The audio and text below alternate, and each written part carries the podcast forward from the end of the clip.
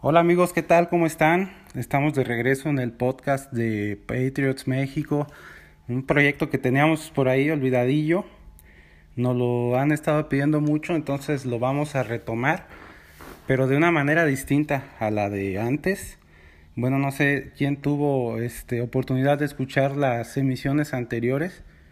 Ahora vamos a tratar de ser un poco más breves y concisos y sobre todo lo más importante es que ustedes van a llevar el podcast.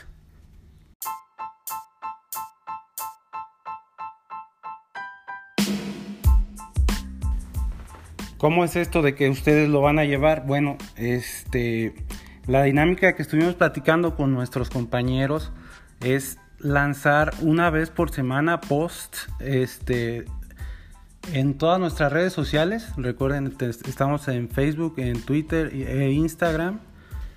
Ahí vamos a publicar un post para que ustedes respondan el post con las preguntas que tengan sobre la actualidad del equipo. Eh, nosotros vamos a seleccionar las mejores preguntas o si se pueden todas. A veces, bueno, gracias a Dios hay muchísimas preguntas que, que nos llegan día a día para tratar de responderlas por este medio.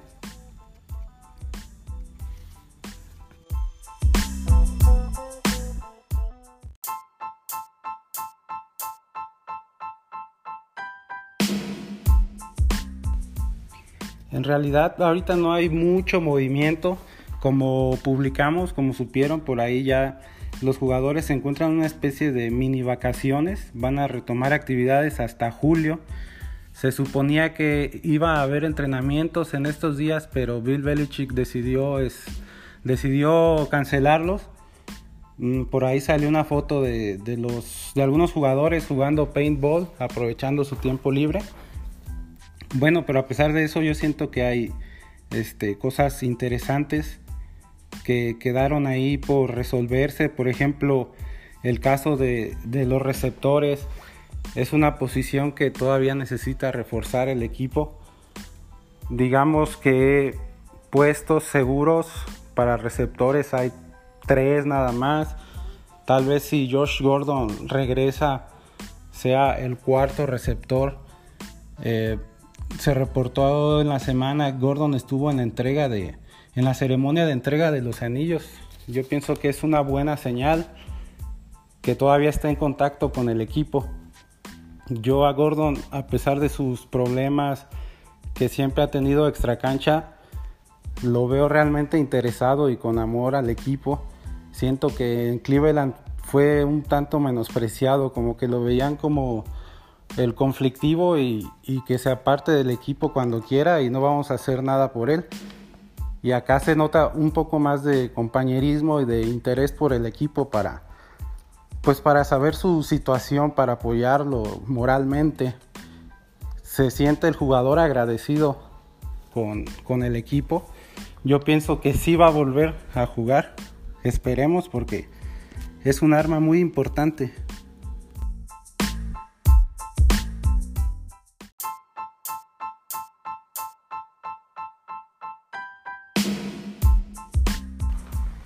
Otro tema que hay que, que hay que considerar, que es muy importante, es que en estos momentos el equipo tiene cuatro corebacks. No es para nada normal en ningún equipo, y mucho menos en Nueva Inglaterra, que está acostumbrado a salir con dos corebacks por temporada. Seguramente habrán ahí este, cortes. Nos puedes comentar para ti quién crees que va a ser cortado. Está Tom Brady, obviamente él se queda eh, Hoyer, Stidham y Etling. Yo sentiría que pues es tiempo de dar otro paso a, los nuevos, a los chavos. Yo siento que Hoyer se tendría que ir y pues escoger entre uno de los otros dos este, jóvenes. Mm, y hablando de corebacks, un tema importante también son las manos en cuanto a alas cerradas que van a, atrapar los pases de, Tom Brady, Kyle Rudolph acaba de extender su contrato con los vikingos. Fue como un plan, una idea, un rumor que, que Rudolph iba a llegar a los Pats para, pues para suplir la ausencia de, Gronk, que se acaba de, de retirar. Se trajo a Ben Watson, que ya es un veteranazo. No va a estar los primeros juegos por suspensión. Habrá que ver quién saca ahí la casta. Yo creo que los nombres más importantes en tight end que vamos a tener los primeros juegos pues son mm, Lacoste y Ryan Aiso.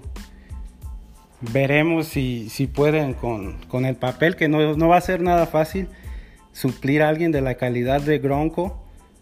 No solo era bueno atrapando, también era un elemento muy importante a la hora de bloquear. Tom Brady ha hablado de eso de lo difícil que va a ser jugar ya sin, sin el 87 a la ofensiva. Pues veremos ahí qué pasa. Todavía hay tiempo de hacer algunos movimientos para tratar de, de llenar esa posición.